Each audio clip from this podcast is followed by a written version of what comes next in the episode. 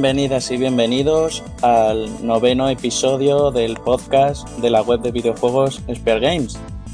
Hoy somos menos, solo somos tres personas, pero no por ello va a salir de aquí un mal programa, aunque ya veremos. Hoy ha vuelto un viejo conocido de la primera temporada, Froggy, nuestro experto nintendero. Froggy, si quieres decir unas palabritas o... Bueno, eso de experto no sé yo. Experto, experto. Con H y con S. pues nada, estoy contento de estar de vuelta y espero eh, que no la cague. la gente que haya escuchado los anteriores podcasts sabrá muy bien de lo que hablo. Pero, pero vamos a ver que yo me entere, Froggy. ¿Es Iguata, Itagua o cómo es? Iguata, Iguata. Iguata, ¿no? Vale, vale. ya, entonces me lo, lo tengo aquí con un post-it. Te lo has tatuado en la frente. en la pantalla del ordenador. Bueno. Itawa y Misamoto. Eso es. También tenemos a Luis Fe, que no sé si hoy también querrá contarnos alguna mierda, como él dijo, de lo que ha jugado últimamente. Hola Luis. Hola, buenas, buenas. Pues hombre, yo juegos tengo muchos, pero hoy pensaba comentar, es que claro, el, el, anterior podcast yo dije que el Punch Club iba a ser una mierda, pero es que al final en realidad el juego no es tan malo. Entonces yo no sé qué hacer, si hablar ahora de un juego bueno o de un juego malo. A mí me dejó con ganas de probarlo. Sí, no, a ver, es que tuve, tenía que haber defendido un poco más el Punch Club porque es un buen juego. La mecánica es un poco así asada, pero es buen juego. Bueno, eh, si eso comento un par de juegos luego y ya está. Uno de cada. Sí, a ver si nos da tiempo. Sí, yo creo que sí. Y para cerrar, yo, Naufri, os damos la bienvenida a este podcast y empezamos.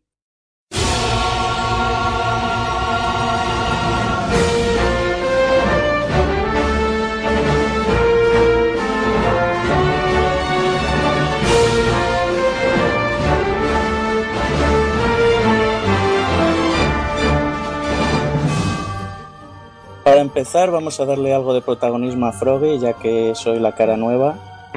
Y como hicimos en el anterior podcast, como llevábamos casi tres años sin grabar, pues Froggy, cuéntanos un poquito a qué has estado jugando o si has tenido en este tiempo una nueva plataforma en la que jugar o te has comprado una nueva consola. Cuéntanos qué has hecho en este tiempo.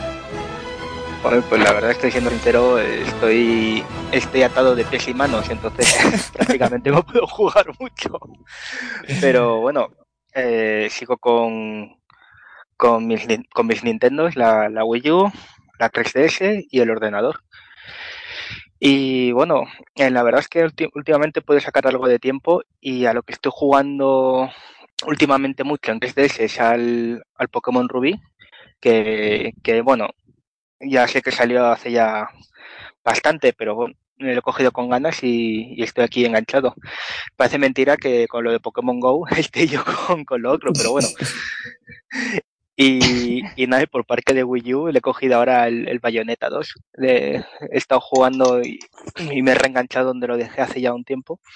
Y la verdad es que, bueno, está, está muy bien pero hay cosas que no me terminan de gustar, que por ejemplo yo no veo las, las críticas de eh, especializ en, las, en las críticas de la prensa especializada en ningún momento. Entonces, bueno, también quería comentarlo más adelante, a ver si estáis de acuerdo conmigo o no.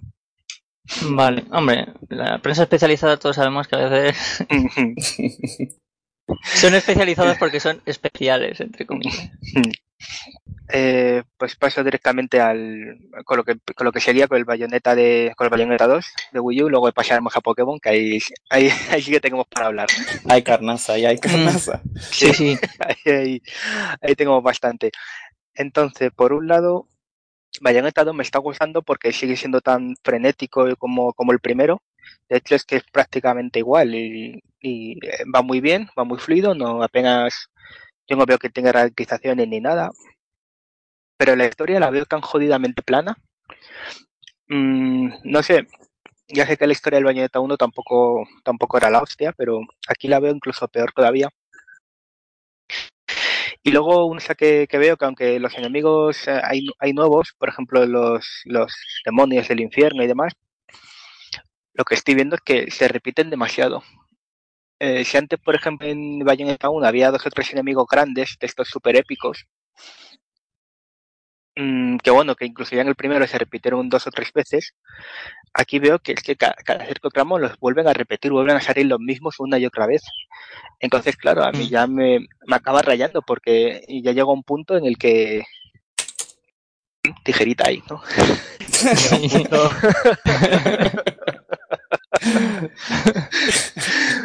ya. Lo bueno de editar, lo bueno de editar un podcast es que uno decide sin consenso y sin nada lo que deja y lo que corta. no, desde luego. Aquí, aquí el que graba elige. Eso es. Pon un sable de luz luego por ahí. Y, y nada, bueno, ya pillado la en directa, ¿no? De que me dé, de que me dé brillo. Entonces, básicamente, lo que quería decir es que hay ciertas partes que se hacen un poco más pesadas porque los enemigos veo que se repiten demasiado, con demasiada frecuencia. Y hay pantallas que son enemigos finales, uno tras otro, del juego anterior. Y, y no sé, es decir, cambia un poco los puntos débiles y demás, y un poco la, la forma de, de matarle, pero al fin y al cabo es lo mismo. Entonces, bueno, en ese aspecto es un poco más decepcionado, pero en lo que son jugabilidad, combos y demás, es tan, tan bueno como siempre, vamos. A mí lo que me sorprende que digas es que, porque los típicos enemigos de Bilucho siempre los han reciclado en los videojuegos, y si no pregunta Luis Fe, en un videoanálisis que subió para el canal de YouTube del Power Rangers, si se repetían ahí. Joder, sí. Bueno, ese es un, eso es un clásico, el, el típico reciclaje de enemigos y que muchos incluso lo ocultan tras un modo de juego que se llama Boss Rush. Es básicamente matar a todos los enemigos en un tiempo límite y ahora ya tienes un modo de juego nuevo. Pero bueno, la, la, pregunta realmente es, ¿Bayonetta tiene enemigos originales y luego los repite en el, en el mismo juego? ¿O directamente cogen enemigos del Bayonetta 1 y los reciclan? Mm, más cosas. Es decir, el Bayonetta 1, eh, ya, ya que cargabas algún enemigo anteriormente, es decir, eh, por ejemplo, estaba el dragón este de dos cabezas, luego había otro Fortitudo, creo que se llamaba. Bueno, el caso. Eh, luego, al final, las fases finales se volvían a repetir, salían como, como, como, diga, como dices, como, como un borras, eh, pero algo parecido. Es decir, que antes de llegar el jefe, el jefe final, tienes que como volver a enfrentarte a ellos. Cambiando un poco Sí, la, no, la sí, dinámica sí. y tal, pero claro, y luego aquí en el Bayonetta 2, que siguen estando los ángeles y demás, pues bueno, a veces tú, los enemigos rasos, pues, los ángeles más básicos siguen, siguen estando y tal, aparecen otros nuevos, que también lo veo normal, pero claro, el, luego ya el tema de, jefes lo veo un poco desproporcionado. El- eh, es muy épico, ¿vale? Es decir, son enemigos grandes, hostias todo el rato, como panes. Pero claro, eh, yo después de coger el juego, después de un año de ahí cogiendo polvo en la estantería, pues claro, a mí ya me, me sorprende, joder, me abruma tanta, tanta acción de golpe, ¿sabes? Es decir, una, una fase de repente cinco enemigos finales de golpe. Tú, hostia. Hostias. Claro, entonces no, no sé. Eso es lo que me sorprende a mí un poco que digas, que reciclen, pues eso, reciclar enemigos normalitos, bueno, pero reciclar los finales, joder, eso ya queda un poco... Sí, y, y enemigos medios. A ver, eh, una de las primeras pantallas del Bayonetta 1, si lo habréis jugado, no sé si se recordáis que era como una especie de ángel bípedo con una hacha gigante. Sí. Pues Sí. es que justamente eh, en una de las pantallas, eh, Bayonetta se sube en un, en un mecha, tipo, ¿cómo diría? Sí, que vas como una especie de. disparando, una especie de. Sí, no, no, pero es, curioso, ¿no? Es como, habéis visto Matrix, ¿no? Matrix, la última, que se sube el típico bípedo este acorazado que tiene brazos Sí, y sí, piernas. sí, sí. Pues algo Sí. parecido, pero que es básicamente como un, el, set de movimientos es muy limitado, básicamente permite dar patadas, puñetazos y disparar balas, vamos, básicamente los combos básicos de, bayoneta. Pero, es decir, entonces el enemigo básico se convierte ese. Entonces, claro, está yendo cada pantalla dándole hostias a, a un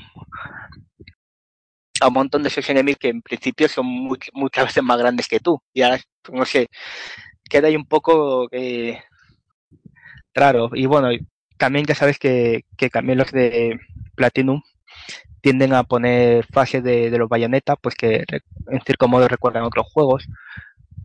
Y, bueno, sí, tengo otras fases que, son más bien de esquivar enemigos y tal, y un poco así más como de, de navecita, bueno. Y básicamente es eso, que es lo que más me, ha sorprendido después de, haber recomendado el juego. Que esté a punto a punto de pasármelo, pero, vamos, a, a bote pronto lo que puedo llegar a decir, porque puedo decir más cosas, pero entonces ya creía dentro del spoiler, entonces no. Hombre, ya solo por lo que has dicho la jugabilidad y eso, apetece jugarlo. Aunque luego tenga lo de los jefes repetidos y demás. Ya solo por la jugabilidad, al fin y al cabo era lo que era bayoneta. Sí, la jugabilidad es la hostia. Y, y luego ya depende como quieras tú ser de competitivo y, y, de gestionar que los retos. Eh si solamente te a pasar que la historia, pues te lo pasas enseguida. Mm. Luego ya si te apetece eh, con un nivel de dificultad más alto y, además consiguiendo consiguiendo las armas, todos los fragmentos de, disco, mm, todos los, los retos que van poniendo de estas, es que me acuerdo cómo se llaman, tiene un nombre raro. Eh, retos entre media de mata a un enemigo sin sufrir daño o sin utilizar el tiempo brujo cosas de esas. Sí, te daban como unas mariposas o algo así, puede ser, o te daban, quiero decir, desafíos que te desbloqueaban historias y luego eso eran como... Sí, te daban recompensas y luego esas recompensas con las, las sustituyes por, bueno, las canjeas por... Sí, como si fueran trucos, los típicos trucos, sí. Entonces, bueno. Pero que eran imposibles muchos. O sea, sí, son muy jodidos. El Bayonetta 1 a mí me pareció bastante difícil. Son muy jodidos. Si cuando te pones en nivel difícil, ya es difícil también. Yo lo tengo puesto en normal porque también juego un poco más a, a lo loco, porque claro, ya si tengo, si tengo poco tiempo para jugar, no, no, me dedico a, jugar difícil, porque... Claro, porque no te lo pasas, al final no te lo pasas. Pero me, interesa es avanzar, porque si... Sí, hay que echarle, hay que echarle horas. porque si, si no le echo horas, sí que va a volver al cajón y lo voy a volver a sacar dentro de seis meses. Entonces no, no me conviene, de momento. Oye, ¿y ves justificada la salida en Wii U? Me refiero. ¿Ves que habría sido mejor que hubieran sacado Bayonetta 2 multiplataforma en todas las consolas, incluido PC, PS3, PS4, etcétera, etcétera. O al haber, haber salido exclusivo en Wii U, de alguna manera lo han limitado. Uy, qué pregunta. A ver, eh... es decir, tú que jugaste al Bayonetta 1, en comparación con el Bayonetta 2, no ya en cuanto a jugabilidad y demás, sino lo has visto en cuanto a nivel de, escenarios o, personajes o lo que sea en cuanto a contenido, ¿lo has visto limitado? No, yo creo que no. No, el segundo tengo entendido, Nintendo, Nintendo eh, rescató el proyecto que estaba ahí medio tirado, puso pasta y se quedó con la exclusividad. Pero claro, si, hubiese, si hubiese al final hubiese sido un título multiplataforma, yo creo que no hubiese afectado nada. Es decir, ah, vale, eh, hubo muchos lloros. Recuerdo que, hubo, gente que lloraba porque se lo llevó Nintendo, pero, pero bueno, es gente que gustaba el 1 y le gustaba bastante, pero yo que sé, una de las cosas buenas que tiene, al haberse quedado exclusivo en, en Wii U, que bueno, no, luego las otras plataformas no tienen el port tan famoso de. Me parece que en el 1 era el, el original era el de 360 y el, y el port era el de PlayStation 4, que se notaba que tenía algún bajoncillo más y, y que el tiempo de carga más largo por, porque era el port del, del otro. Entonces. PlayStation 3 sería. Sí, perdón. Y, sí, que te podías poner los trajes de Zelda también y eso. Sí, aquí, claro. O sea, de Link, perdón. Sí, aquí tienes varios trajes. el de Samus, el de, el de Fox, el de Link y el de Pete también, que por ser que le queda horrible. y, y nada, pues. Es que además no pegan mucho, ¿no? Con, la estética así, ¿no? Sí, no, Había sí, no, que no quedaba muy bien. Sí, no, no queda nada bien con el diseño de. Pero oye. también como, como bayoneta la tienen es que ya tiene un diseño propio. no sé si os dado cuenta, pero que las piernas son jodidamente largas. Es decir, no. Claro. Entonces, claro, por ejemplo, ves el traje de, de Peach y no, no. No sé, ves que no le queda bien, nada bien. Es que eh, tiene un diseño ya propio en cuanto al diseño del juego. Como suele atacar mucho con las piernas y tal, digamos que lo han estilizado de esa manera. Entonces le, le pones un estilo de otros juegos y queda rarísimo. Sí. Pero bueno, lo han puesto en plan, es en plan cameo, sí, se nota que, sí. que no, no es nada serio.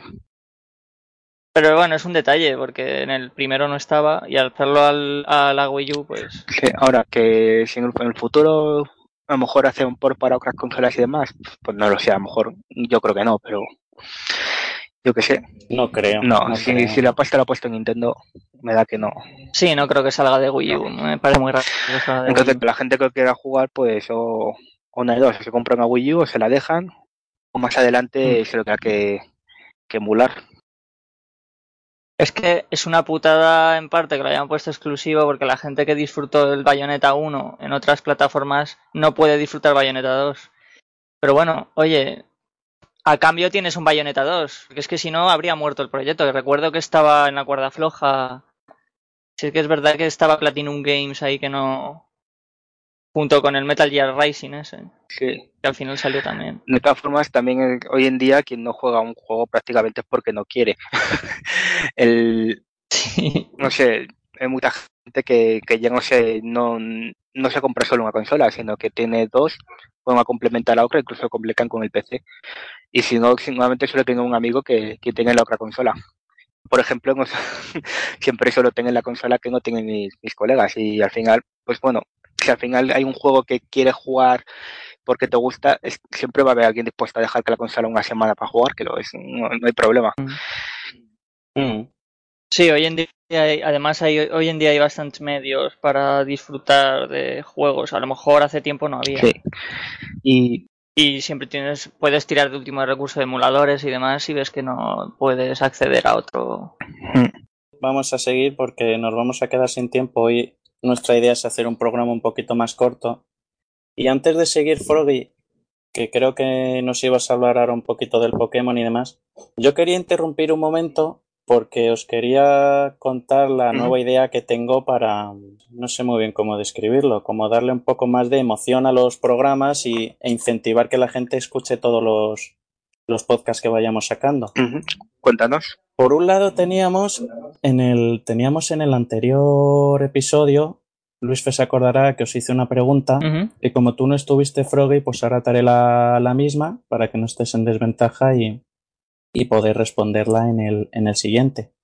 O sea, poder dar la solución en el siguiente episodio. Pero es que además yo quería acompañarlo con a, como yo soy el que en esta temporada está editando los podcasts. En la primera temporada fue Luis Fe y hizo un trabajo fantástico. Con la tijera. No tenía ni puta de idea de editar, eh. Tiene de tutorial en YouTube, que conste. o sea, que salió lo que salió, no sé cómo. Pero el caso es que yo le quería dar más chichilla a las preguntas y, y yo lo que quería hacer era a las personas que contestaran de forma correcta darle como puntos y tener lo que dure esta temporada, tener una tabla de clasificación y que vosotros os fuerais picando unos con otros para ver quién va consiguiendo más puntitos. Y además así incentivamos, incentivamos que pues intentar que en cada programa haya más, haya más colaboradores. Y entonces en este programa eh, yo os quiero hacer la pregunta, a ver si podéis adivinar cuáles fueron las tres canciones que yo edité y subí en el anterior podcast. Teníamos una canción de como de opening, de abrir, otra canción después de la presentación y otra canción al final del, del podcast. Vale, dale. La gente que hoy no ha podido estar ya me ha enviado sus, sus respuestas de cada una y solo faltáis vosotros. Entonces, por un lado, vamos a empezar con la primera canción.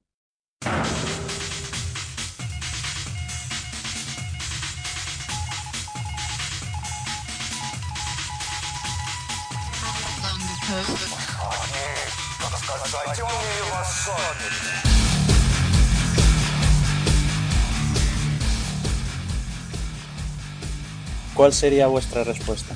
Pues yo le cedo el turno a Froggy porque... Espérate el fragmento.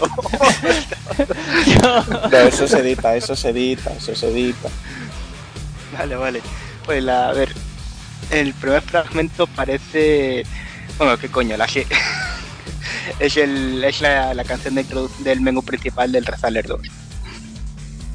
Además la dice la C ya, con superioridad. Mm, sí, no, es un juego hecho demasiadas horas. La sé, señor, la sé. A ver, tengo que decir también, tengo que decir que las respuestas de Raku, Rodrigo y Malakun han sido la misma, o sea que tiene pinta de que tiene muchas papeletas. Sí, es, un, es, una, es una canción que, que, hemos escuchado mil veces, sobre todo esas, es, esos festivos de, de party, de LAN party en, en diversas casas jugando al Rezaler, pues bueno, esa porque no se olvida, desde luego. Yo sabía que era de ese juego, pero no sabía eh, si era del menú principal, era de una campaña, de qué era. No me he viciado tanto a, a Command and Conquer. Lo que es muy famosa de ese juego es la Hell March, la 2, que es la de la de la introducción.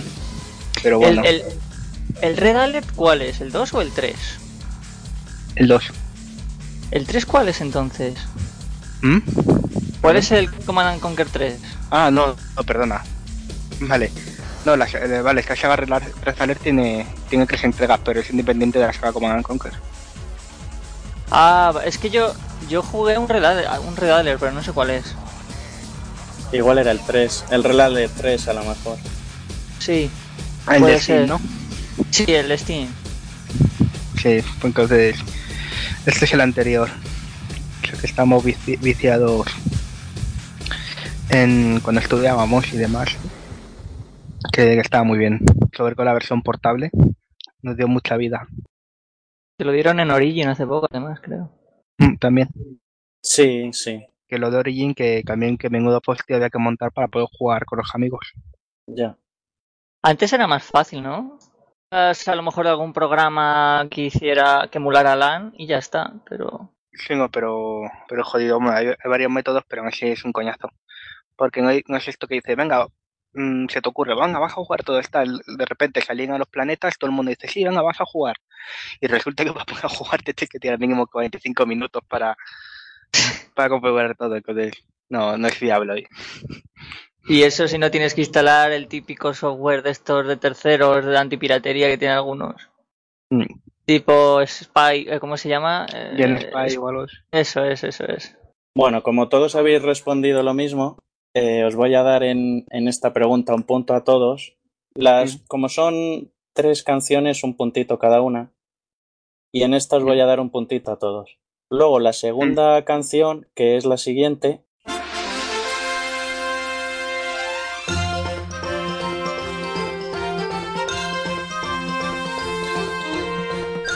Eh, ni Malak, ni Raku, ni Rodrigo me han contestado porque no la sabían y era un poco complicadilla. No sé si alguno se quiere aventurar a decir algo.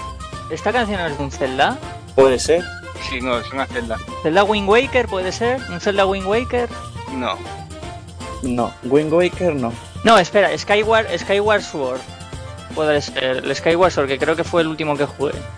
Me suena esa canción de algún Zelda de hace poco que he jugado. Bueno, entonces, Froggy, tu respuesta para la canción número 2, ¿cuál sería?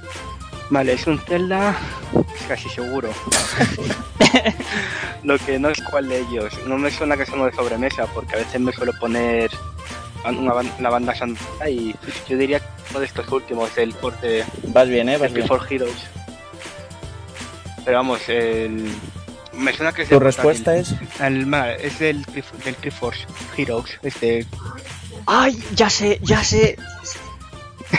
¿Y tú, Luis Fe, cuál es tu respuesta?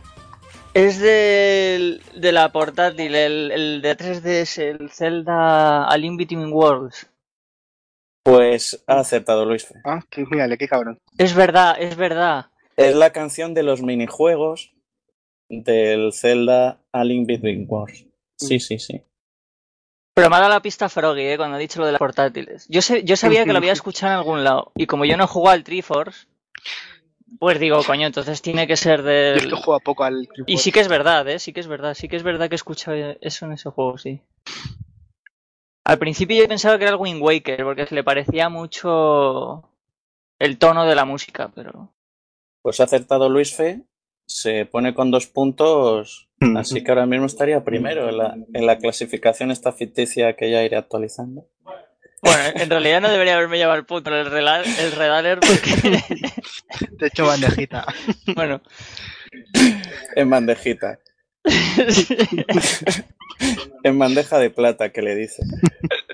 Pero bueno, y la tercera canción, que fue la que cerró nuestro anterior podcast, es esta que vais a escuchar a continuación.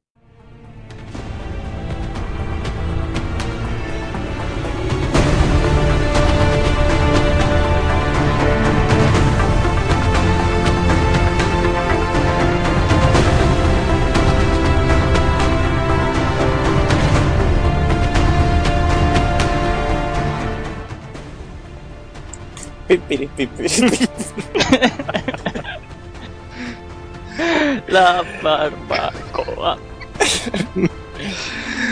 y el único que ha contestado de los que no están hoy es Rodrigo, que ha dicho Mass Effect 3. Y no sé si Frog y Luis Fe quieren contestar, se la saben, no se la saben, va a ser a voleo. Eso me la sé, así que yo, yo más tengo. A ver, yo sé que es Mass Effect. Yo sé que es Mass Effect por la, eh, la fanfarria épica que tiene. Como de eh, tipo militar. O. No sabría decirte si es del 1, del 2 o del 3. Yo no lo recuerdo del 2. Y del 1 no sabría decirte porque el 1 la verdad es que no me gustó mucho. Me gustó más el 2. Del 1 no recuerdo prácticamente nada. Pero bueno, venga, voy a decir del Mass Effect 3 también. Y así, o no nos llevamos puntos ninguno, me lo llevo con Rodrigo. Pues el caso es que la respuesta correcta no es Mass Effect 3, ni Mass Effect 2, ni Mass Effect 1. Es el tema principal del menú principal del XCOM. Del primero. Ahí sí que me has dejado con el culo roto. Date cuenta que te he dicho que ibas ya primero con dos puntos, entonces Rodrigo no puede haber acertado. Cierto. No, no, pero me ha dejado con el culo roto, es verdad, porque con el vicio que me pega el XCOM y no saberla, macho. Es verdad, también tiene fanfarria épica militar, claro. Qué canteo. Sí, sí. Que por cierto, juegazo el XCOM, ¿eh? Juegazo. Y difícil, ¿eh? Y muy difícil. Joder. Encima te baja la moral. Pregunta que hice en el anterior podcast, que es bastante más complicadilla, va a valer tres puntos. Y para que Froggy no esté en desventaja, le vamos a dejar el programa de hoy para que conteste y en, ya en el siguiente programa, que sería el podcast número 10, ya daremos la solución. Y lo mire por internet.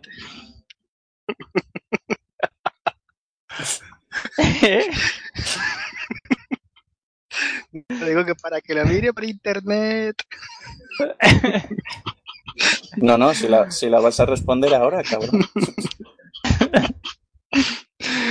Venga, pues. hazme, hazme, la pregunta. Por si no la recuerdas, era ¿qué saga de videojuegos tiene más entregas? Raku contestó Final Fantasy. Rodrigo contestó Mega Man. Malakun contestó Dragon Quest y Luis Fe, tirando de colores, tiró de Sonic. bueno, pues a ver, como se espera de mí que yo también tire de colores, yo diría Super Mario, pero joder, pero me da que, que no, que, que realmente no va a ser Super Mario, la saga de Mario. Pues fíjate de lo que habéis dicho, yo incluso apostaría que, que puede ser la de Mega Man, pero vamos, tampoco... Sí, eso pensamos nosotros. Es, buen candidato, de luego. Sí. Sonic, a ver, Sonic yo creo que estaría en la par de Mario, ¿no? Incluso que menos todavía. Sí, bueno, es que, a ver, Mario tiene muchos juegos, pero claro, muchos juegos de Mario son spin-offs. Claro. Tipo Mario Party. Claro, es lo que se entiende por. ¿Qué es lo que entendéis por saga? Por saga se refiere a títulos de un. En, eh, digamos, juego de la misma temática. Sería, por ejemplo, el Super Mario Bros. 1, el Super Mario Bros. 2, Super Mario Bros. 3, mm. Incluso Super Mario 64, Super Mario Sunshine. Vale, vale. Bueno.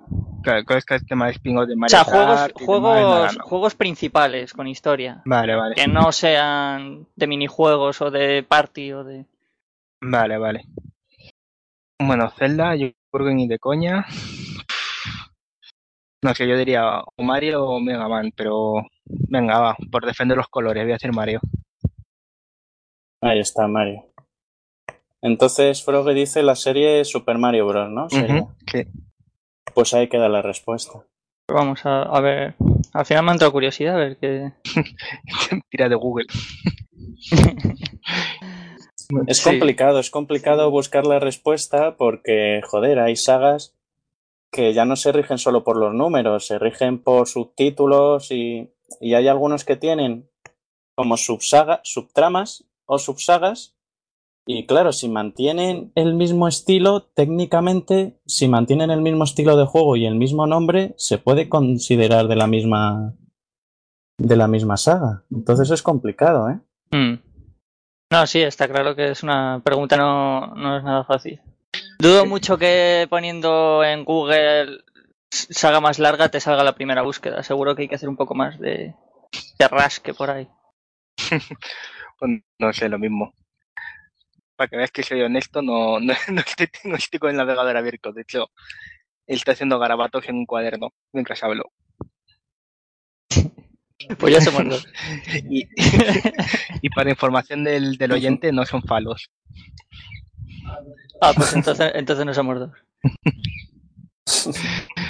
Vale, pues. Si queréis, vamos a terminar con, con lo siguiente que quería comentar Froggy de, de a lo que había estado jugando. Así que, Froggy, tuya la palabra.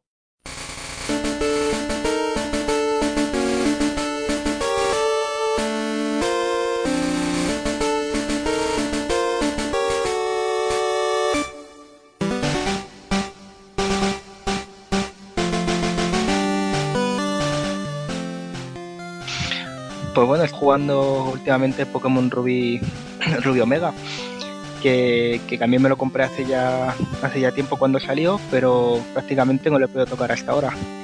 Y la verdad es que estoy muy contento con él, tanto gráficamente como las nuevas mega evoluciones, que bueno, a ver, eso, eso también da para otro podcast. Que, que cómo va la saga Pokémon ya al final con tanta, con las mega evoluciones y bueno, un poco el, rumbo que está llevando, porque empezó con las preevoluciones, los Pokémon bebé, luego han ido estirando el chicle, estirando el chicle y, y al final, pues bueno, te salen cosas pues como también que como Pokémon Go. y, y nada, a ver, pues es como todo, ¿qué quieres que os diga? Gráficamente está, va muy bien. Joder, pero es que sigo, sigo notando que petardea mucho en los, en el 3D, en puede ser, cuando activas el 3D. No, pero incluso aunque no lo actives. Eh, normalmente cuando estás en una batalla y, y dejas que, que, que forme un primer plano de los dos contrincantes, de los dos Pokémon, claro, se ven que se están moviendo y de repente, como que pasan do, un, un, segundo y medio, dos, que empieza a petardear ahí y luego otra vez vuelve a coger ah, el, sí. el, ritmo. Entonces, joder, yo no sé si eso al final es intencionado o es que realmente petardea. Y...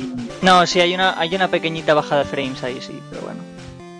Y... Pero es, es, más, es más acusado en el cuando activas el 3D. Sí, sí. Debe de ser que la máquina tira más de... Pero bueno. Y... Con la nueva 3DS también es apreciable sí, esa bajada de... Se aprecia bastante. Y bueno, gráficamente pues cada vez mejor. Y como ven los trailers del, del Sol y Luna, pues bueno, ya son mejores que los del Rubí Zafiro. Y, y nada, pues como siempre, la historia una mierda simple que se puede jugar cualquier niño de tres años. Pero claro, la chicha ya sabe dónde están los objetos en el competitivo y, mm. y las nuevas posibilidades de las mega evoluciones a la hora de, de combatir. Y bueno, que hereda el Pokénaf este de. Bueno, lo llamo Pokénaf, es que nunca, nunca recuerdo cómo se llaman, pero vamos. Sí, ¿no? ¿Se llama Pokénaf? Sí el poder conseguirlos, es decir, poder combatir en, cada, en cualquier momento, los super entrenamientos para los puntos de esfuerzo, etc, etc. Está, está muy bien. Yo creo que facilita mucho las cosas a la hora de, de competir. Y recuerdo que también hubo cambios en la crianza para hacerlo un poco más, más llevadero. Nerfearon el dito, yo creo, incluso. Eh, no, no. Sí, bueno, a mí me parece que se podían heredar las Pokéball. Es decir, que si tú creabas un Charmander macho con una Super Ball y una, y una hembra con una Ultra Ball, yo que sé, puede decir que algo, se hereda la, la Pokéball de la hembra. Luego también hicieron un poco más amplio el tema de los movimientos huevo. Luego que se podían heredar hasta 5 hasta cinco IVs de, los, de los padres. Es decir, están dando un poco más, más vidilla al tema de crianza claro, para sacar Pokémon perfectos. Y luego además, eh, con el bueno, con el Pokénaf este, hay otro, otra forma también más facilita de, de encadenar Pokémon. Encadenar, obviamente, para sacar Pokémon Varicolor o, Shiny, como, como, lo, queráis llamar. Y no sé, decir, son, las pequeñas chorradas a mí lo que me acaban gustando más que las grandes novedades de, Sí, ¿no? Al fin y al cabo, a ver, los juegos de Pokémon siempre han tenido éxito por lo que son, y es el, coleccionismo de cazar los Pokémon, al fin y al cabo. Sí, pero claro, luego, a ver, que puedes especializar en cualquier cosa. Si lo que te gusta es coleccionarlo, pues bueno, tienes ahí para, para aburrir, pero si lo que te gusta también es competir y aunque sea a nivel con cuatro o cinco amigos, pues siempre está muy bien saber cómo, cómo criarlos y cómo... Sí, tiene... Es que la gracia... La gracia de Pokémon yo creo que está en que es un juego muy simple pero que esconde un sistema más complejo a la hora de criar a los Pokémon y entrenarlos. Porque ya no es solo que combates y subes de nivel, sino que según con qué Pokémon combatas y según qué cosas hagas, el Pokémon va ganando puntos de esfuerzo. ¿O eso lo quitaron? Yo recuerdo que antes era... Va ganando puntos de esfuerzo, pero con ejemplo de entrenamiento los puedes retocar a mano con los sacos de boxeo. Eh, ah, luego puedes resetearlos, puedes hacer un poco más... Lo puedes hacer mejor. Y luego incluso hay vallas que te bajan también los puntos de esfuerzo. Porque antes recuerdo que si tú querías subir el, ataque especial a tu Charizard, tenías que irte a matar abras como un cabrón. Sí. Y, o si querías eh, ataque puro y duro, tenías que irte a, matar Tauros. O yo qué sé. Entonces, bueno. Sí. Eh, le dan... Ah, y luego también Sí, luego también influía la naturaleza del Pokémon, ¿no? Si no, sí. si si no recuerdo mal. Por ejemplo, el máximo nivel de una estadística tiene que ser naturaleza a favor, más puntos de esfuerzo, más los, más los genes, que son los, los IV eh, de esa, pues de, no sé, de la estadística que quieras tener al máximo, pues que tenga nivel 6, que son los 31, los 31 puntos. Joder, luego dices que no eres el experto Nintendo, cabrón. No, no, en Nintendo no. En, en este juego, pero vamos, que, tampoco soy tan experto. ¿eh? Lo que pasa es que, bueno, pues me dediqué en su día a estudiármelo todo, pues para sacar, intentar sacar aunque sea uno solo. Y perfecto, y jodido. Es muy, muy jodido. Sí, sí, es el, el, mundo competitivo del Pokémon es bastante complejo, sí, sí. El, ya solamente el hecho de tener que sacar un, un Pokémon perfecto, como perfecto lo que tú quieras entender por, por, por tu técnica de juego. Es decir, claro, tienes que sacar en la naturaleza a favor, los IV de los, de los padres, los que te interesen al máximo o al mínimo, porque si, si tienes un Pokémon con, con espacio raro, de esos que te cambia la velocidad según los turnos o algo así, claro, lo que te interesa es tener la menor, la menor velocidad posible, entonces te interesa que sean cero. Jesús bendito. Y entonces, claro, una vez que tengas el Pokémon que aquí te conviene, traes un montón de cruces que eso son muchas horas, abrir un montón de huevos y... Sí, sí. Y luego, claro, luego enseñaré movimientos o incluso ya con movimientos, con movimiento huevo. Yo qué sé, yo he llegado a ver eh, ratatas con rueda fuego. no jodas. Sí, eso, y es que antes era más limitado. Ahora me parece que, que es incluso más fácil que, que Pokémon puedan heredar movimientos que en principio sería imposible de aprender por otra forma. Pues yo lo máximo que llegué a ver fue un Pikachu con surf. y eso ya, hablamos de la edición amarilla. sí. sí, no sé. Y, entonces, bueno, pues claro, una acostumbrado a estas cosas, pues luego sale Pokémon Go y, y ya siempre empalmamos con, con, con el trending topic de, de, de, estas dos semanas, el fenómeno Pokémon Go. Y no sé, yo respecto a este juego, yo diría que, que sí, que está entretenido, está bien. Ha creado un fenómeno, vamos, de, locura. Ya habéis visto las noticias en Estados Unidos, la gente parándose en masa para, para conseguir Pokémon por ahí, la gente quedando. No sé, gente que se ofrece a, a llevarte en coche a, sitios, a pokeparadas o a gimnasios y además te dan de, comer y de beber en la tarifa. No sé, es, es, una, locura. Lo que está pasando yo diría, Froggy, Yo diría, Froggy, de, de, sobre el tema Pokémon Go, dejarlo para el siguiente podcast, porque, porque es un tema, yo creo que a debatir hacerle un debate más amplio, más de tres personas, y yo creo que podemos estar mucho tiempo hablando sobre él y da para un podcast entero, yo creo. Sí, además Malakun seguramente también querría opinar sobre el tema. R2 no sé, pero Malakun seguro y Raku posiblemente también. Pues entonces cierro, cierro aquí el tema, lo dejo en el aire para, el siguiente. Devuelves la conexión. sí, así que nada. Pues fíjate, yo el, el, el Pokémon. ¿Cuál fue el, el, el, de Nintendo, el de Nintendo 3DS que era un remake del Pokémon Oro y Plata? El. ¿Mm? ¿Mm? El Heart Gold y el. Sí, el Heart Gold y el Ah, y Soul el Silver. Soul Silver. Sí. Sí. Pues ese, ese me ha gustado más que el Rubí Omega, este. el Esos eran muy buenos, es que esos remake eran muy buenos, porque además de estar bastante bien hechos, incorporaron cosillas buenas, como una especie de como de olimpiadas para Pokémon, que Sí. muy chulo. Pokélimpiadas están muy bien. Sí, para, para jugar con gente, no solo compitiendo con combates, sino también con minijuegos. Es que, de hecho, eh, de la gente que he ido preguntando y demás, nuevamente mm, la, la gente tiene muchísimo cariño al oro y el plata original. Y estos remakes los hicieron tan bien que, que la gente también le, le encantaron. Mucha gente los pone en, en un pedestal porque se lo merecen, vamos, de luego. Claro, es que esa es la cosa, que igual el rubí, o sea, el, el rubí zafiro y el alfa, ojo, es que no sé cómo se llaman. Bueno, el último remake, el zafiro y el, Sí, Y el rubí. Zafiro Alfa, Rubí Omega. claro, no es que sean malos remakes, es que a lo mejor no eran, no venía, el remake no viene de un juego tan bueno como eran el oro y el plata, entonces eso a lo mejor se nota. Hombre, es que el, el Zafiro y el, y el, el Rubí y el Zafiro originales también eran muy buenos. Ya sabéis, mucho Wingull, mucho agua, mucha rompe. pero, hombre, a mí no me parecieron malos. Para ser los primeros de Game Boy Advance hubo un salto muy, muy grande en gráficos. Metieron las zapatillas de correr, que gracias a Dios, Hostias, gracias a Dios que las sigo manteniendo en todos los juegos, porque,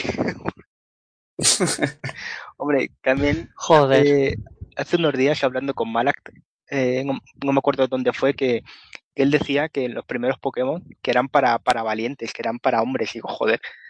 Claro, tú ponte a pensar ahora con lo fácil que es hacer. Sí. Los de ahora son muy sencillotes. Pero claro, antes en el- los Pokémon rojo y azul era, era horrible. Madre mía, madre mía. Capturabas al Pokémon en el PC y ni se curaba ni nada, macho. Claro, ni se curaba. Vas a capturar un Pokémon, no hay hueco en el PC de Bill. Ahí está. Te vas a, Tócate los cojones. vas a por Zapdos a la central eléctrica y tienes el cabrón ahí a punto de caramelo, le lanzan la Pokéball. Eh, no hay espacio en el PC. que es hijo de la gran. O estás en un sitio lleno de Zubats o lo que sea. Oye, menú, bicicleta. Y el profesor, "Oh, no puedes usar este objeto ahora. y tenías, para llegar ahí, tenías que abrir primero el inventario, buscar la bicicleta, joder. Sí, no había, no, no había el atajo ni nada. Y no estaban las zapatillas de correr. Entonces, hostia, el ir andando Hostia. era, eh, era un sufrimiento ir andando. Pero y qué bueno era el casino, joder. Sí.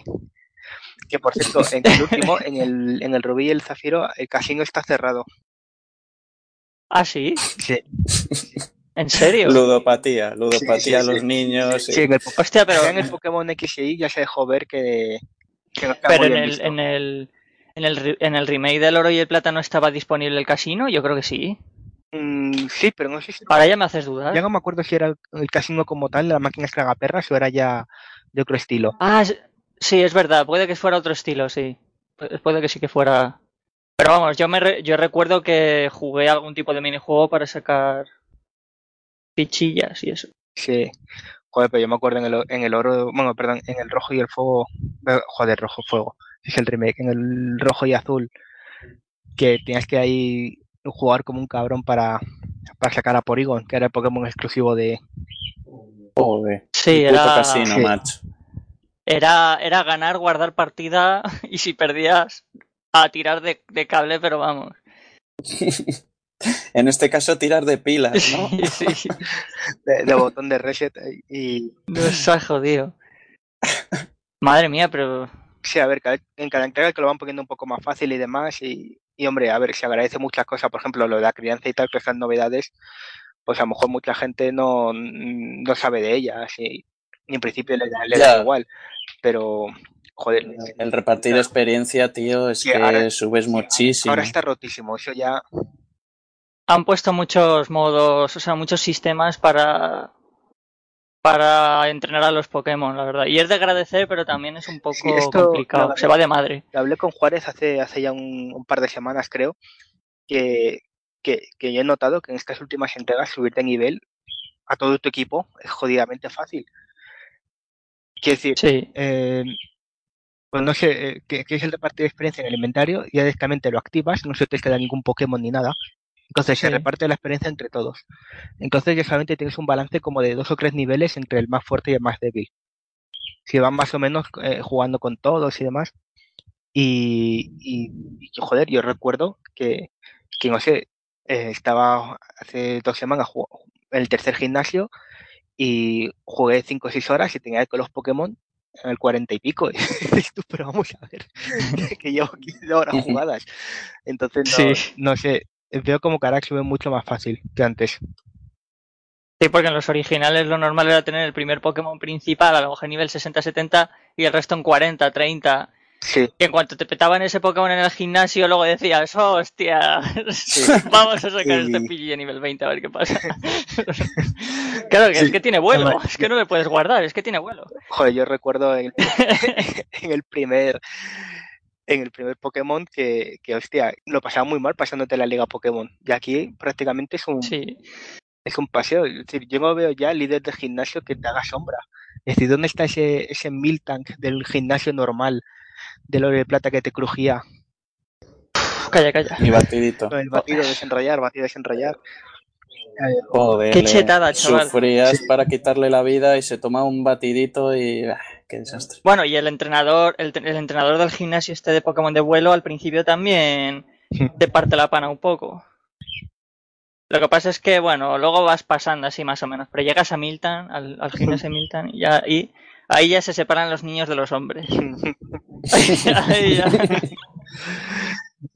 Sí, es un antes y un después en, en tu vida como entrenador Pokémon. Sí, sí, sí. El puto Miltank. Sí, es como, como el templo del agua en el Zelda, ¿no? En el Joder, Zelda. ya ves, Pero- ya ves.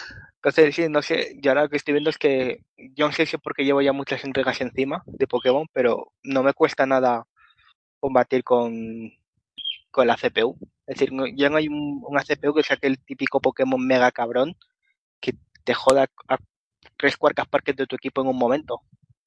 Es decir, pues puedes sacar a uno que te Mm. jode a uno, pero bueno, ya más o menos con, lo puedes contrarrestar con otro, pero no, Sí, lo han hecho más accesible, supongo, lo han balanceado de manera que entre que han facilitado más la hora de entrenar Pokémon y lo han balanceado para que no haya tanta chetada, pues es más accesible. sí, claro, Entonces el juego, el juego se centra más en, en lo que es capturar Pokémon y coleccionarlos. Y la historia está para pasártela, pero realmente no es un desafío como era antes. No, Evidentemente. sí, yo lo que veo es que la historia es para pasártela, conseguir las, las MT, las MO que van surgiendo por ahí, Sí, las sí, medallas. que y lo puedes transferir los de los Pokémon y al resto yo me imagino que será competitivo, con amigos, con, con gente de, de otros países, yo qué sé, competi- Sí, sí, es que al final es la gracia, es la gracia de Pokémon, al final, capturarte los Pokémon y, y entrenarlos y combatir con gente. Y y eso es lo que lo hace muy bien los nuevos Pokémon. Te ofrecen la posibilidad de jugar con cualquier persona del mundo y no solo combatir contra ellos, sino también intercambiar Pokémon. Sí, Aunque hay ahí a veces un- una especulación Sí. un poco. Hostia, yo recuerdo que a mí me ha llegado cada Pokémon por, por el GTS de intercambio. Joder. decir, este Pokémon no, no es legal. Es decir, eh, un, un Ferraligar Shiny nivel 100 con unos ataques que dices tú y, unas est- y no, es decir, esto no puede ser. ¿Quién coño regala esto? Había, había ahí cosas, había cosas muy raras ahí, ¿eh? sí, sí. Pero bueno. En el intercambio prodigioso, ¿no? Dices, Sí. Froggy? Sí, justamente. Sí, que veías que te llegaban mierdas Sí, y de repente un Pokémon a nivel 100 que dices, "Mm, qué extraño. claro, pero bueno, hombre, muchas de esas mierdas, entre comillas, no, no están nada mal porque, es decir, a veces si tuvieras a lo mejor un Charmander que te llegaba, dices tú, pero hombre, ¿qué hace la gente enviando un Charmander y tal? Claro, de criar, que serían restos Claro, de ir criando, son- claro. son justamente desechos de, de crías. Igual que en los XY, en los XY no hacían más que recibir espaditas de gente que estaba intentando conseguir un Aigle Slash, me parece que se llama. Pues de estos perfectos, pues claro, con los que no iban saliendo perfectos, pues iban con el intercambio. Claro. Es que a mí me sacas de los Pokémon clásicos. Yo es que son los que más me vician. Mm. El, el oro y el plata. El oro y el plata me gustaron bastante. pero ya me pillaron más avanzadillo. Yo los que más me he viciado siempre han sido el azul y el amarillo. Bueno, el azul rojo, aunque yo tuve el azul. Hombre, pues, Y nunca olvidaré la decepción que me llevé con las dos leyendas urbanas. Apretas B abajo cuando capturas un Pokémon y lo capturas y empujas el camión del puto barco y te sale Mew. sí. Eso El- ya eso no se olvida, eso ya eso no se olvida. Yo a un compañero, yo a un compañero de clase le colé que si te ibas al gimnasio de Misty, en el rojo y en azul, Mm. y te ponías con la, no me acuerdo si le dije la caña normal, la super caña, no me acuerdo cuál le dije, y te ponías a pescar en, el, en la piscina, te salías Squirtle. y todo el día pescando, ¿no? Y me vino al día siguiente diciendo, joder, macho, está toda la tarde, pero no me aparece. Y yo le contesté, insiste, insiste, que sale. insiste, que sale. Qué cabrón. insiste que luego, luego el esfuerzo merece la pena. Y me dejó de hablar, no sé por qué. Vaya. Qué extraña. Yo te dije parque de las piernas como poco. Tu amigo, tu amigo está confuso, está tan confuso que si llora a sí mismo. Pues bueno, Luis, te has hecho bien, porque el diseño de los últimos Pokémon, la verdad es que es, es, es denigrante. Eh, No, sobre todo los de la quinta generación, los que son de blanco y negro, para mí son lo- los peores. La sexta en, los- en el X y e Y eh, ya han mejorado algo, pero bueno. Es que está siempre el típico repertorio de Pokémon Kawaii, de estos que, que todo el mundo quiere, tipo rollo Pikachu, Jigglypuff y demás. Sí, luego están los diseños fáciles. Claro, los diseños normalitos. Luego están los, bueno, pues los típicos diseños un poco más que molan más, de los semilegendarios que lo llaman. Yo que sé, los, pues ya los Pokémon Dragones, estos que son de tres evoluciones, que, que la última suele ser nivel 50 y pico.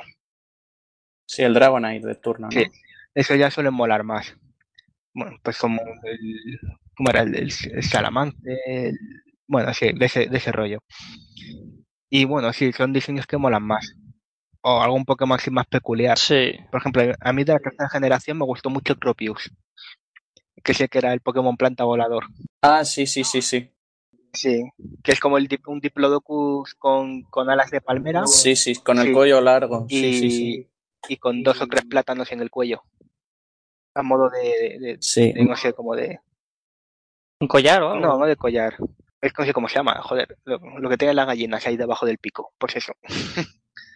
Ah, vale.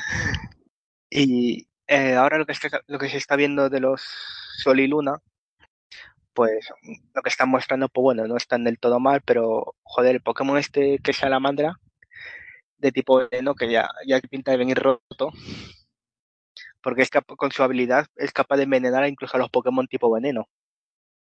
Entonces Sí. ya, ya veremos ya.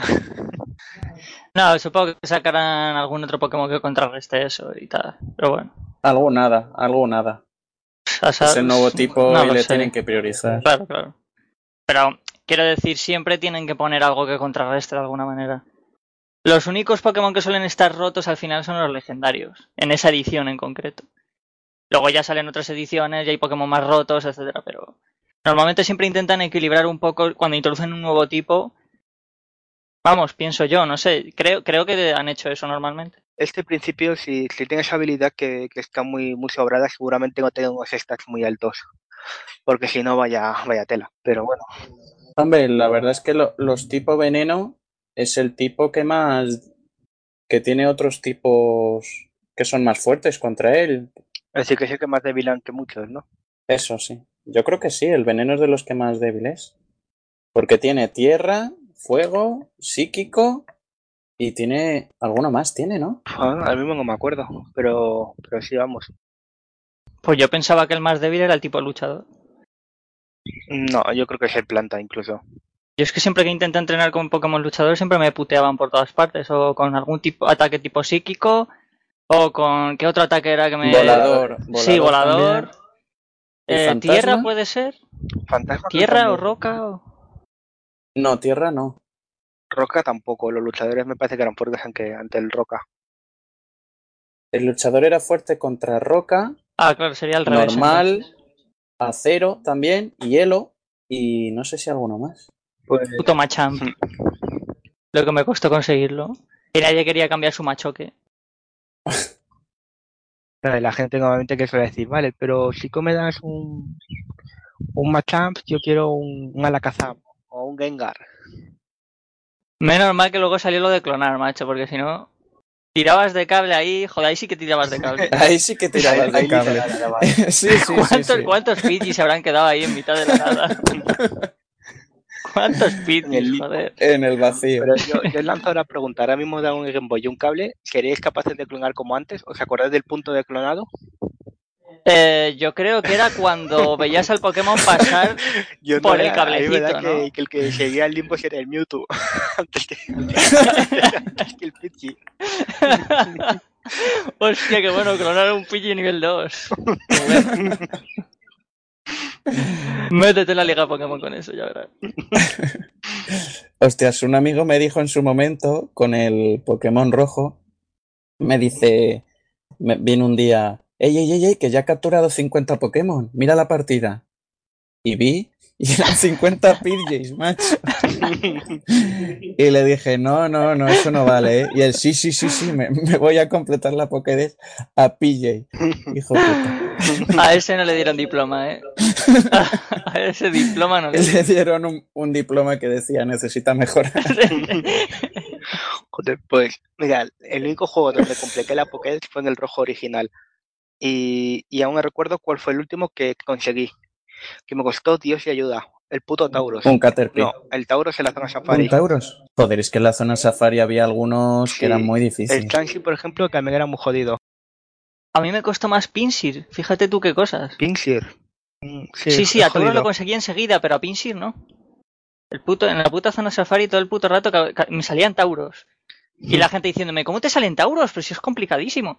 Y yo, coño, y pues te lo cambio por un Pinsir. Y nada, nadie me cambiaba el puto Pinsir. ¿no? Pinsir era exclusivo del azul, ¿no? Me parece que la roja era Del el azul es posible. Sí, efectivamente, el Scyther estaba en el rojo. O puede ser al revés. No A lo mejor por eso no me salían Pinsir. También puede ser, ¿eh? Es que, Puede claro, ser, ha ser. llovido tanto que ya no me acuerdo, pero. Sí, pero entre, entre eso y subir al puto Dragonita al 55, creo que era, o al 52, te podían Mm. morir. Ya. Era Liga Pokémon una tras otra. Bueno, y conseguir, a, conseguir las evoluciones de Eevee también era complicado porque solo podías conseguir un Eevee en tu partida. Mm. Y tenías que tirar de intercambios o clonaciones para conseguir los tres. El Vaporeon, Flareon y Jolteon. Sí. Era complicadete. Igual que conseguir a Squirtle, a Charmander o a Bulbasaur en una sola partida. Claro, a ver quién te cambiaba su Pokémon inicial. Tenías que quedar con amigos, que te cambiaran el Pokémon y reseteaban la partida, te cambiaban el otro Pokémon. Tenías que llevar ahí. llegar a acuerdos. Sí, o- bueno, luego ya cuando se curó el clonado, pues luego ya que tenía cojones a Sí. intentar clonar su inicial, pues Sí, ahí Pues ya se rompió todo. Ahí ya se, se rompió la tela. Y luego el Mew, ¿de dónde cojones lo sacarían? Creo que había un glitch que te permitía capturarlo en el propio juego sin, sin Sí. el evento. Y todavía, todavía está, ¿eh? Ese glitch. Creo que Sí, incluso en, la en la consola virtual, que han puesto hace poco el juego en la consola virtual, también puedes conseguir a Mew con ese glitch. Pero es que, Además es bien fuerte el cabrón. sí. Luego es que encima, eh, joder, yo por ejemplo, el Mew que tengo, creo que era japonés, porque tiene el nombre japonés, pero la pregunta es, ¿de dónde cojones salió? Ese Mew. No lo sé. Yo tuve dos Mews. Bueno, tres Mews. Uno me lo pasó un amigo que se lo había pasado otro amigo a saber de dónde se lo sacó. Pero era una mierda, porque era un Mew de nivel 50, pero sus ataques eran corte, vuelo, eh, eh, fuerza, ¿y cuál era el otro? Claro, y en ese momento no le podías Claro, claro, no podías quitarle las, M- las MOs. que olvidar ataques. Era, era el claro. Pokémon MT de turno, ¿no? Que, que todas las generaciones lo tienen ahora. Luego ya conseguí el Mew en... Creo que en el Pokémon Stadium te conseguías otro. Si te pasabas la liga en el Pokémon Stadium, creo que te podía salir un Mew. Y luego ya la primera vez que conseguí a Mew de forma legítima, entre comillas, en el juego, en el propio juego, fue con el glitch este. Que me salió Mew en nivel 5 y ya le pude entrenar yo como quise. Claro. Joder, y además recuerdo que el, el Celebi, que era de la, de la y Plata, Hmm. en- era curioso porque, claro, en la segunda, en el Oro y el Plata original, muy poca gente sabía lo que era un Pokémon varicolor, o bueno, o Shiny. Entonces, claro, eh, había mucha gente que incluso los dejaba escapar porque no tenía ni puta idea de qué era eso. Es Mm. decir, yo recuerdo que jamás se me va a olvidar un Pineco. No sé si os acordáis qué Pokémon era ese, un Pokémon bicho que, que tenía forma, yo que sé, como de, de piedra con puntas que caía de los árboles. Pues claro, Uno que tenía pico, puede ser uno que tenía pico y ojos. sí, era solamente ojos y boca, así muy redondito. Pues claro, yo recuerdo Sí. que, que cayó uno del árbol y cuando le salían estrellitas, entonces claro, yo no sabía qué coño era eso, pues que dije, "Ah, toma por culo, plan, le maté. Y luego ya, luego ya tiempo después me, me di cuenta de la cagada que hice y me arrepentí de mucho tiempo. Pero bueno, Le mandaste un mensaje a Itawa, pero no contestó. y lo- luego lo curioso de esa edición es que to- todos los Celebis que, iba- que iban apareciendo, que la gente tenía y que estaba clonado, era de color rosa. Es, es decir, es el, es el Sí. Shiny. Y yo creo Sí. que mucha gente no tenía ni puta idea de que era Shiny. Es decir, mm, claro, porque como todo el mundo tenía el rosa, nadie sabía que, que, que- que Claro, no, es que encima, claro, es que encima eh, en, el, en el oro y el plata te introducen los Shiny con el Gyarados. El Gyarados de color rojo. Claro. Pero no te explican que es un Pokémon de tipo Shiny. Entonces, claro, Claro. tú tienes el, el Gyarados rojo como que es un tipo de Pokémon especial, pero no sabe, el juego no te explica que te pueden salir Pokémon especiales. Claro, ahí está, por eso yo también la cagué con, con el pineco ese. Claro. luego estaba el, el método ese de crianza que se creaba un shiny con ocro, que las posibilidades de salir un shiny eran jodidamente altas, era una burrada. Sí, pero eso lo, lo nerfearon quitaron. también más adelante. nerfearon todo, nerfearon al Dito, lo de los Shiny, y al final la única manera que queda para conseguir un Shiny es currártelo. Ahora, ahora en, en el, en el, bueno, en los últimos, en los, rem- en los remakes del Rubí y del Zafiro, hay muchísimas formas, ¿eh? Está el método Masuda, que es el de crianza, el de, el de mezclar tu Pokémon con un Pokémon de otra edición, perdón, de otra edición, no, de otra región. Y luego hay, hay cintas que te permiten también reducir los, eh, perdón, más bien aumentar la frecuencia de la que te puede ser un Shiny. Que puede salir con el Pokénav, con el Pokéradar, que también existe. Están las dos, versiones. Está el, método este de, de pesca encima del, Pokémon de surfeando. Ahí eh, pescar entre las rocas también puedes encadenar Pokémon y sacarlos. El, el método de las hordas, que también es una burrada la, la probabilidad. Y claro, es decir, en muchos casos ya es simplemente cuestión de tiempo. Con teniendo un par de objetos que, per- que permita, que te permita que, por ejemplo, en Osi que rompa las cadenas, el repelente para el caso del Pokéradar o el o no me acuerdo qué, lo, qué otro objeto era para que así era un Pokémon tipo como Octillery que tuviese la habilidad ventosa para que cuando lanzase la caña que saliese el mensaje de oh pues parece que no pican pues con eso y un poco de Mm. paciencia que van saliendo a chorretones ya casi Joder, pues yo siempre lo he visto imposible. Bueno, son muchas horas. es- Y yo lo reconozco que, que intentándolo solamente puedo sacar dos o tres. Porque al final te acabas cansando muy rápido de estar haciendo siempre lo mismo. Yo, yo soy de esa gente que para conseguir el inicial, encima de la naturaleza que quiere, ojo, se, tiran semanas enteras haciendo esos reset antes de, elegir el, el inicial. Entonces, claro, ¿es Shiny? No, apago consola. ¿Es Shiny? No, apago consola. ¿Es Shiny? Sí. ¿Es la naturaleza que quiero? No, apago consola. Entonces, bueno, pues Que eso jode más que apagar la consola si no es Shiny. Porque entonces, bueno, es jugar con las matemáticas ahí. sí, es tener mucho tiempo y tal, y pero yo, no- yo no tengo tanta paciencia. Desde luego. Oye, y hablando de Celebi, ¿no desperdiciaron un poco la oportunidad de introducir el tipo de Pokémon Hada con, con Celebi? Ahora que lo pienso. Sí, sí, lo, lo han dejado como, como planta puro, ¿no? Al final. O planta psíquico, ¿qué era? Planta psíquico puede ser. No Planta siniestro, no, desde luego. No, desde luego. A ver. CLB Wikidex. Yo creo que era Yo creo que planta, era planta solo, puro, ¿no? pero bueno. No tenía planta ataques psíquico, así. Tenía ataque psíquico, y recuerdo. Psicorrayo. No, es al revés. Es, es psíquico planta. Ah, psíquico, planta. El principal es psíquico. Pues podían cambiarla. Hay algunos que le han cambiado y le han puesto. A, a Clefairy creo que le han puesto Hada, ¿no? Sí, era normal, pero Sí, y a Mr. Mime también. Ya ves tú Mr. Mime que tiene de Hada. O sea, no sé, a mí el, el tipo hada me parece que está un poco roto. ¿A qué es débil el hada? No lo recuerdo. Así mismo. Al siniestro puede ser. Así mismo también. Y él vence a los dragones, ¿no? Y alguno más. Espera, que lo digo ahora mismo. A ver, Froggy es nuestro escriba de hoy. Es que siempre se me ha hecho raro, porque desde que anunciaron el tipo hada, yo siempre había visto el. Aparte de Clefairy, el Pokémon con el diseño que más se parece a un hada es Celebi.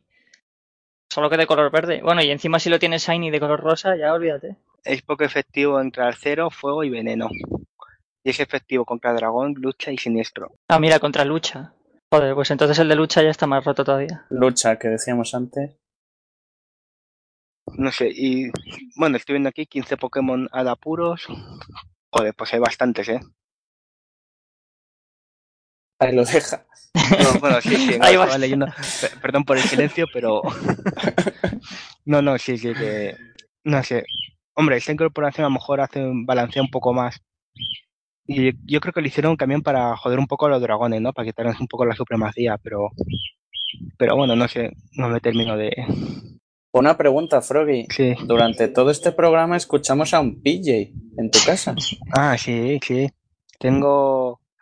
Tengo una, una ninfa llamada Pikachu, justamente, de color amarillo como fletes rojos. Está aquí la cabrona piando como si no hubiera Quiere mañana. participar. Oye, que es que tengo, tengo la presión bajada, que a, lo- a lo mejor subo la presión y está una urraca intentándola matar, pero bueno, y estoy aquí tan tranquilo. pero bueno, en principio parece que está bien. Así que nada, esto de momento por hoy. Ya si queréis dedicamos otro día a hablar de los diseños de los Pokémon. Por ejemplo, el Pokémon llavero. El- la bolsa de basura. Sí, el Pokémon helado. Y el Pokémon Karateka, que es un Pokémon con una chaqueta de. con, una- joder, Con un un kimono, kimono. macho. Y ya es Karateka, macho. Y encima hay dos. Pone- ponen al mismo con un traje de chef y ya es un. ya es un cocinero. Ya, es un sushi man, tipo agua, ¿no? No, pues, pues bueno, Bueno, vamos a ir despidiendo. Sí, porque además en el siguiente podcast vamos a hablar del Pokémon Go, por lo cual vamos a el tema Pokémon lo vamos a tratar bastante. Se me ha quedado aquí en el tintero, tenía ganas de, de poneros a prueba en otro minijuego, en otra serie de preguntas, pero bueno, ya se queda pendiente para el próximo podcast también. muy Vale. bien. Y que además también diremos la solución del- de la respuesta de cuál es la saga de videojuegos con más entregas. Y a ver si, si el que la acierta supera a Luis Fe en la clasificación, que ahora mismo va liderando con dos puntitos, o Luis Fe va cogiendo ventaja, puede coger ventaja a los demás. Así que bueno, Froggy, despídete y si se te queda algo por decir, dilo rápido. Bueno, en principio nada más, eh, hasta la próxima. Encantado de participar y esperemos que se vuelvan a alinear los planetas para que el siguiente pueda estar, desde luego. Seguro que sí. Bueno, y tú, Luis Fe, si te quieres despedir rápidamente. Pues una vez más, un gustazo estar en un podcast. Pero Realmente es que es, es realmente divertido de estar, se me ha pasado el tiempo volando. Y nada, ya para el próximo podcast, que estará más gente, supongo, eh, hablaré un par de juegos. Uno que tengo pensado ya del anterior, que no lo dije, para recomendar. Y otro para evitar comprarlo, porque O sea, una recomendación y una desrecomendación, ¿no? exactamente, Eso está bien. El yin y el yang, que llaman exactamente, el equilibrio, el equilibrio. para que no se pierda el karma. ahí. Bueno, pues aquí lo dejamos. Os dejamos con una canción que también será de las que os preguntaré en el siguiente podcast, a ver si la podéis adivinar. Así que os mandamos un saludito desde aquí y nos vemos en la próxima. Adiós. Hasta luego. Hasta luego.